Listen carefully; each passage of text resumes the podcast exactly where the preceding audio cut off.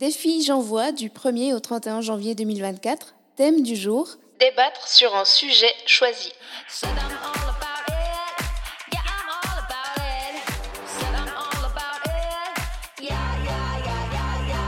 Plaisir et handicap, c'est le podcast qui parle ouvertement des sujets jugés sensibles.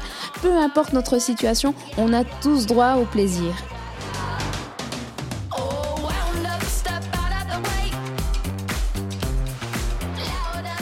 Faut-il sexualiser le handicap ou non C'est le sujet du débat que je vous propose d'aborder aujourd'hui. Dans le cadre de cet épisode spécial J'envoie, qui consiste donc à faire un épisode par jour durant tout le mois de janvier.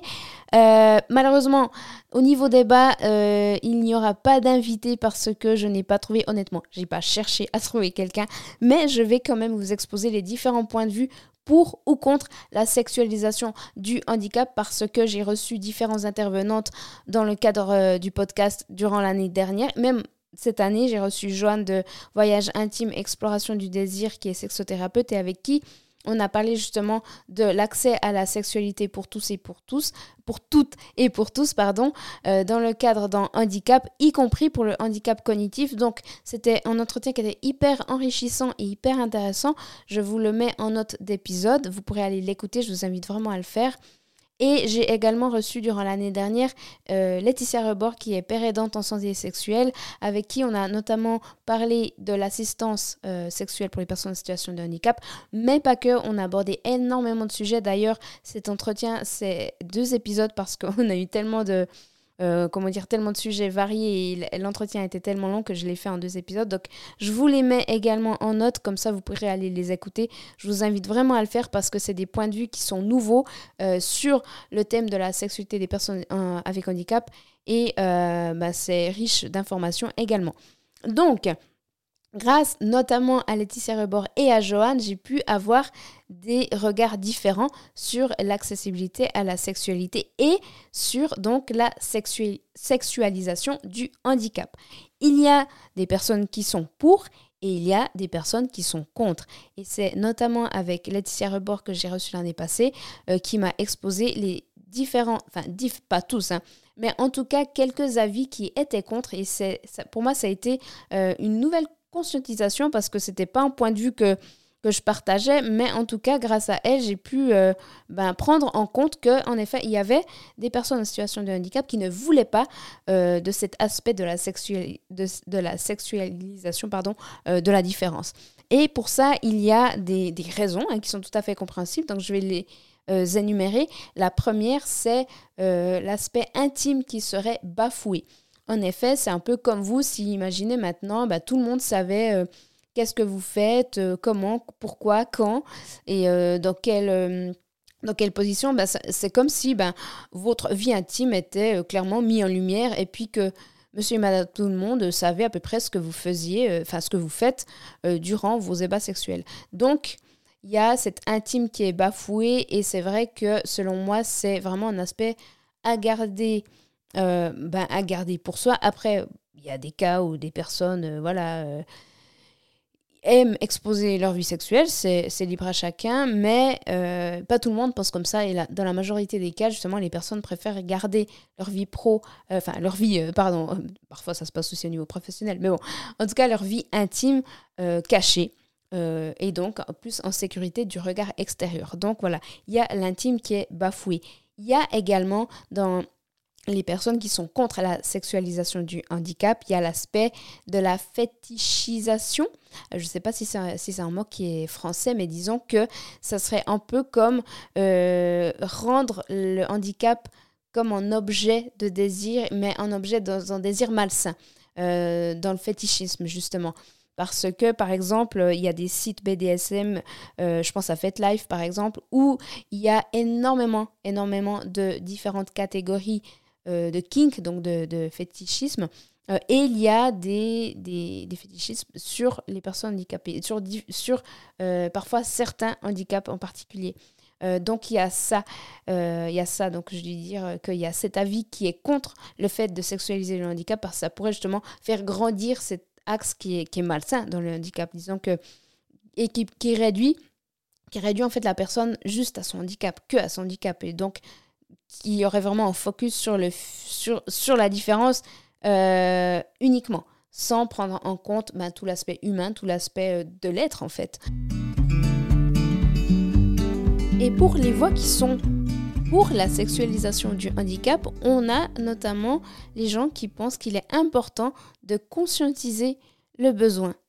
Car en effet, la santé sexuelle et affective fait partie intégrante de la santé globale selon l'OMS, euh, de la santé globale de tout être humain.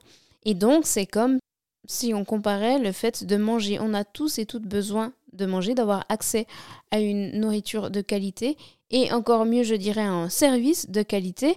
Le sexe, c'est un peu comme la nourriture. Il y a le fast-food, donc qui est mauvais pour soi, qui est mauvais pour la santé, euh, qui est mauvais pour euh, l'énergie, qui est mauvais pour plein de choses. Il y a une nourriture qui est plus ou moins accessible qu'on trouve dans les supermarchés. Et il y a également euh, un aspect plus gastronomique où justement on a de, de, la nourriture de qualité, un service très qualitatif. Et par contre, peu de gens peuvent avoir accès à la gastronomie parce que ça coûte cher. Je ne fais pas allusion à l'escorting, parce qu'on pourrait penser justement avec l'analogie de la nourriture gastronomie de haute qualité à de la prostitution de qualité avec l'escorting de luxe, c'est pas ça. Mais euh, je pense qu'il est important de prendre en compte que tout le monde a ces besoins-là. Tout le monde a besoin de manger et tout le monde a besoin d'avoir accès à une vie sexuelle et affective de qualité.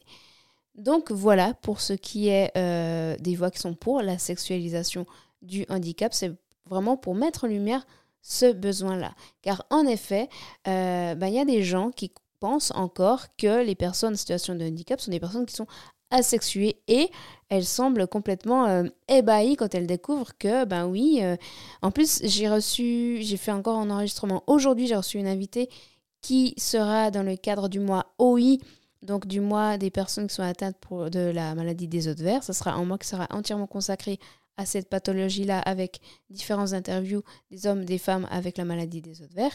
Et justement, la personne que j'ai interviewée aujourd'hui, elle me disait, mais elle a encore eu des gens qui sont étonnés euh, et surtout qui posent des questions complètement maladroites et malvenues sur sa situation en disant ah ouais mais déjà est-ce que ton copain il est aussi handicapé comme toi? Euh, est-ce que euh, comment tu fais? Est-ce que tu arrives à faire ça? Est-ce que tu arrives à bouger? Toi enfin, Des choses complètement insensées et, maladroite, et voire même malhonnête euh, d'un certain point de vue. Et donc voilà, je pense que en ayant conscience que tout le monde a ce besoin-là, euh, ce genre de questions ne se posera plus. Parce que on va pas aller demander à son voisin si. Oh, enfin, on va pas être complètement euh, étonné de savoir qu'il se nourrit, vu que bah, ça fait partie d'un besoin naturel pour tous et pour toutes. Donc voilà, pour ce qui est des personnes qui sont pour la sexualisation du handicap, c'est vraiment pour conscientiser et pour euh, réaliser que ce besoin, il existe et il est normal. Donc voilà pour aujourd'hui, pour l'épisode du jour. J'espère que ça vous a apporté peut-être quelques pistes. Euh, donc je vous rappelle que les épisodes avec Joanne, la sexothérapeute, et Laetitia Rebord, période d'intensité sexuelle, se trouvent en notre épisode. Je vous invite à les écouter encore une fois. Et je vous dis à demain pour un nouvel épisode du défi J'envoie. Donc un, un jour, un thème, un épisode le mois de janvier. Merci, ciao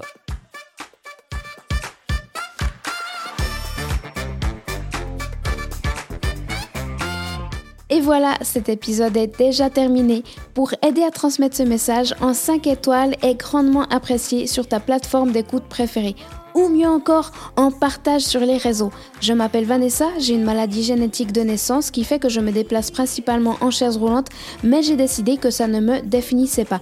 Et toi qui m'écoutes non plus ta condition, ton handicap, qu'il soit visible ou non, ne définit pas qui tu es en tant qu'individu. Si pour toi c'est une chose que tu veux changer, sache que je peux t'accompagner dans ce processus grâce à plusieurs outils dont l'hypnose. Tu peux aller faire un tour sur mon site web vanessadro.com v a n e 2 s a d r o z.com. Les endroits où tu peux me contacter sont également disponibles en description. Je te remercie infiniment pour ta fidélité et je te dis à très vite. Ciao